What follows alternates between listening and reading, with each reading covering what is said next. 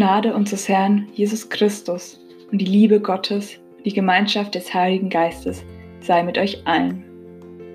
Dies sind bekannte Worte aus dem Gottesdienst, welche oft zur Begrüßung genutzt werden. Heute möchte ich euch damit zur zweiten Podcast-Folge begrüßen. Sehr schön, dass du wieder mit dabei bist. Ich freue mich und hoffe, ein schönes Pfingstwochenende liegt hinter dir. Ich habe den Eingangsvers nicht einfach so gewählt. Der Eingangsvers ist nämlich gleichzeitig der aktuelle Wochenvers. Ich lese ihn euch noch einmal vor. Die Gnade unseres Herrn Jesus Christus und die Liebe Gottes und die Gemeinschaft des Heiligen Geistes sei mit euch allen. Sie steht in 2. Korinther 13, Vers 13. Thema dieses Verses ist die Dreieinigkeit Gottes. Gott ist einer und ist zugleich drei. Vater, Sohn und Heiliger Geist. Ich weiß, viele tun sich damit schwer. Drei in einem, wie soll das gehen? Aber diese theologische Idee sagt viel über das Wesen Gottes aus, auch wenn sie schwierig ist. Gott ist umfassender, als wir es je begreifen können. Unser Verstand ist einfach begrenzt, aber er lässt sich auf eine Geschichte mit uns ein und so können wir immer mehr von seinen ganz unterschiedlichen Facetten erfahren. Wir dürfen spüren, wer Gott eigentlich ist. Er offenbart uns mit der Zeit immer mehr von sich. Als Vater erwählt Gott sich ein Volk. So lesen wir es in der Bibel und auch heute dürfen wir ihn noch Vater nennen. Denn genau das mag er für uns sein, ein guter Vater. Wie Gott als Vater ist, wird zum Beispiel in der Geschichte des verlorenen Sohnes berichtet. Der Sohn wendet sich bewusst ab von seinem Vater. Nach einiger Zeit erkennt er, dass dies nicht richtig war und er auf Hilfe angewiesen ist. Und so kehrt er erniedrigt zu seinem Vater zurück, der ihn einfach in die Arme nimmt und ein Fest feiert und ihm wieder seinen Wert zurückgibt. Gott kommt als Sohn allen Menschen zur Rettung.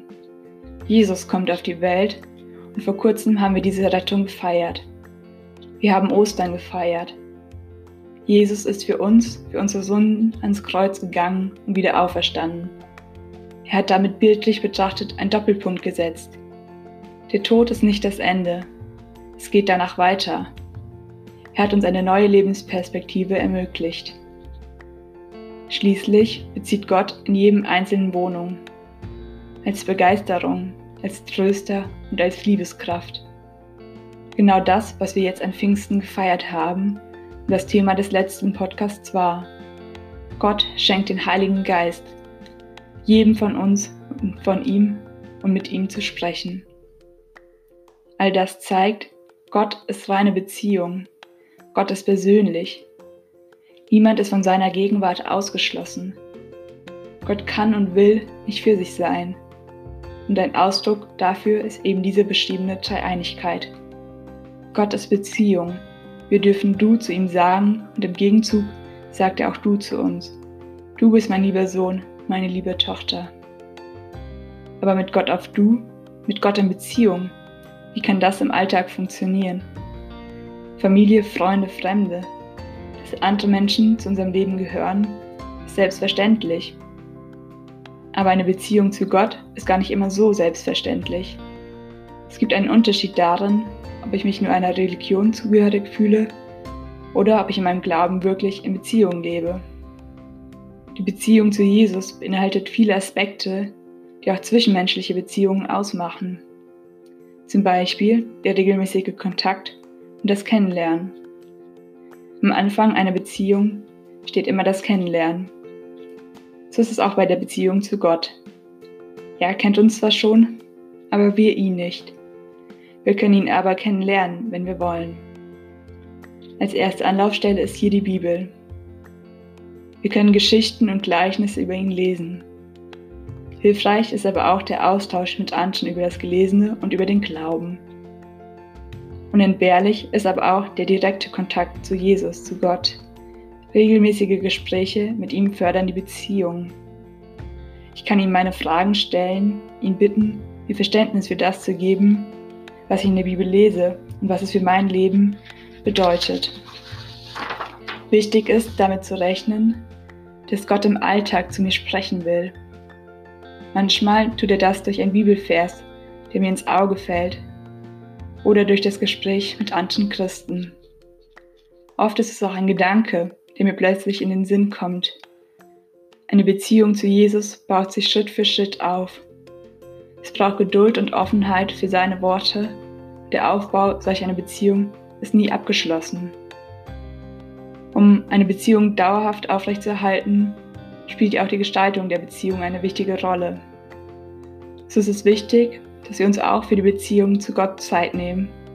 Sprich, sich regelmäßig Zeit nehmen, um in der Bibel zu lesen, um Lobpreis zu singen oder zu hören, um zu beten, auf sein Wort hören.